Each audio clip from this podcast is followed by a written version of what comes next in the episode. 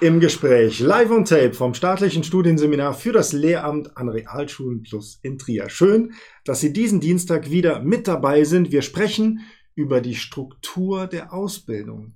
Nikolaus Sieger ist im Studio der stellvertretende Leiter des Studienseminars und auch unser Ausbildungsplaner. Hallo. Lieber Nikolaus, vorstellen brauchen wir dich nicht mehr, aber erzähl uns was über die Struktur der Ausbildung.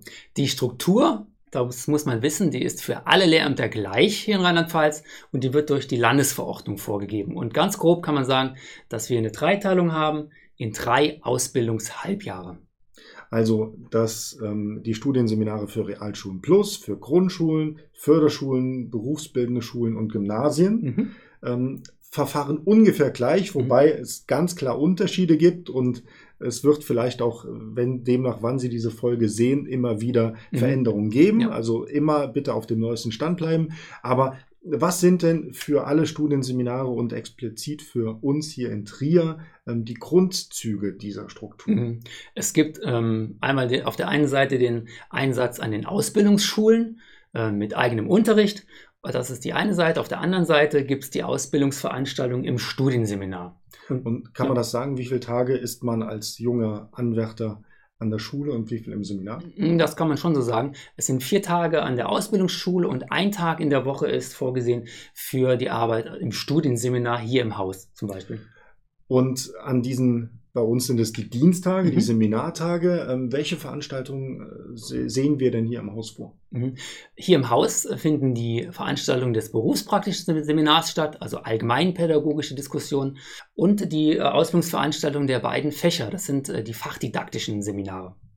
Und ähm, es ist dann so, dass meine Betreuerinnen und Betreuer einerseits die Fachleitung für Berufspraxis mhm. sind und in diesem Team ja. sind wir beide dann auch mit drin. Da geht es für alle Anwärterinnen und Anwärter um allgemeine Themen und die jeweiligen Fachleitungen, also es mhm. gibt pro Fach dann eine Person, genau. Ähm, beschäftigen sich dann vor allem mit der Fachdidaktik. Genau, Fachdidaktik, Fachmethodik und alles, was ja zur Ausbildung in diesem eigenen Fach gehört.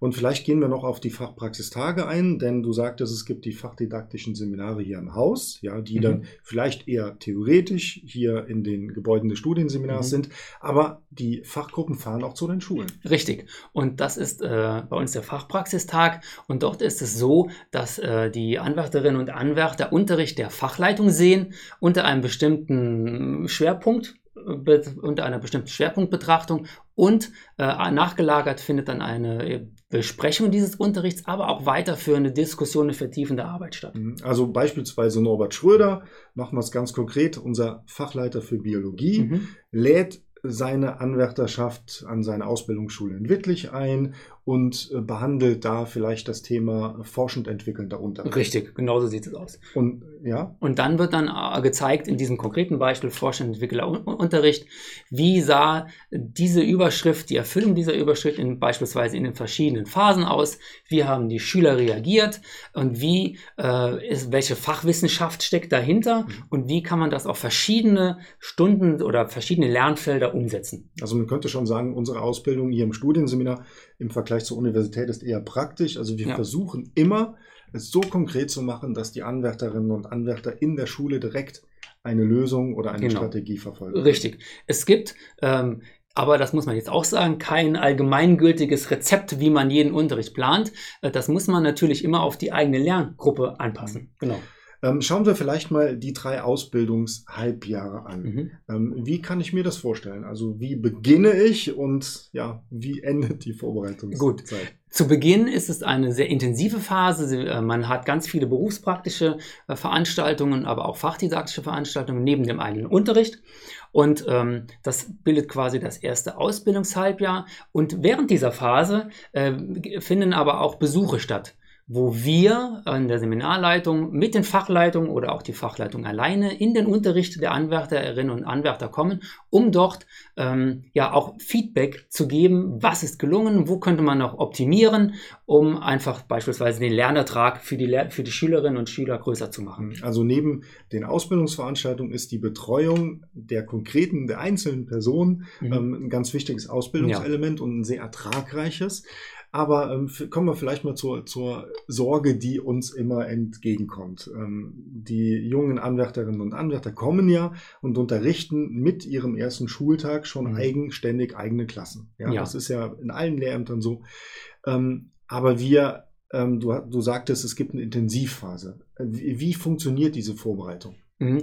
Also bei uns ist es so, dass äh, nach der Einstellung ähm, ganz viele berufspraktische Veranstaltungen stattfinden und dort ist es bei uns so, dass wir sogar äh, dann drei Tage ähm, in eine Jugendherberge fahren und dort den, äh, die Lehrerin, den Lehrer in den Mittelpunkt stellen und beispielsweise einen Fokus auf Kommunikation, auf Außendarstellung, auf Aktion, Interaktion legen, mhm. sodass das Standing äh, vor der Lerngruppe, die man ja natürlich dann neu kennenlernt, so ist, dass man direkt tragfähige Situationen erzeugt, wo auch Unterricht gelingen kann. Und wir zeigen direkt am Anfang natürlich, wie plane ich Unterricht grundsätzlich. Und das sind so die ersten Themen. Mhm. Dann sprechen wir auch sehr bald darüber, wie kann ich dann auch ähm, Beurteilung und Benotung im Unterricht machen, mhm. weil das braucht ja die Lehrkraft schlussendlich vom ersten Tag an. Genau, und das ist und hier ist auch ganz wichtig, dass wir sehr stark darauf achten, dass ähm, das berufspraktische und das ähm, fachdidaktische Seminar äh, ja quasi nahtlos in, in, ineinander greifen. Also wir geben das äh, beispielsweise als rechtliche Vorgabe den Rahmen vor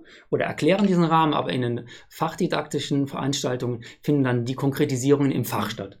Vielleicht sprechen wir noch über ein Zusatzmodul, was wir hier im Studienseminar für Realschulen Plus in Trier sehr ausgiebig leben, was aber auch andere Studienseminare des Landes haben. Und zwar ist das Herr Wilhelm, bei uns in Person Herr Wilhelm, ein Förderschullehrer, der bei mhm. uns im Studienseminar auch arbeitet und Unterstützung leistet. Genau, und äh, das bieten wir, wir als äh, Teil mhm. äh, der, im Berufspraxiskontext an.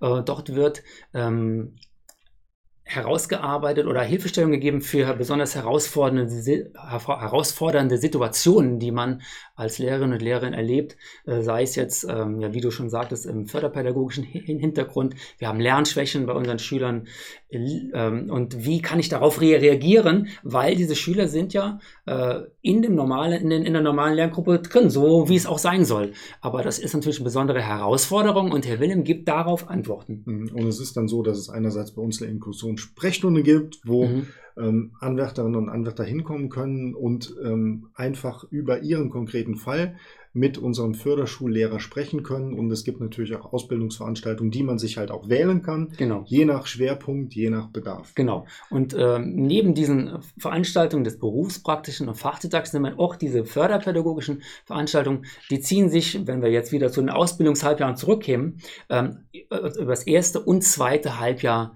hinaus statt. Sprechen wir über das dritte. Ja, Halbjahr. es ist so, dass das dritte Halbjahr ähm, so gestaltet ist, dass das ähm, ja eigentlich ein Prüfungshalbjahr ist.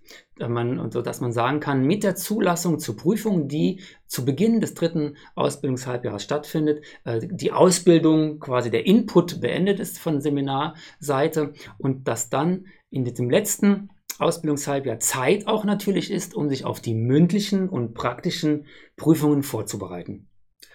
Ich denke, das war ein ganz guter Rundumblick über mhm. unsere Ausbildung und ich versehe das hier nochmal mit einem ganz deutlichen Zeitstempel.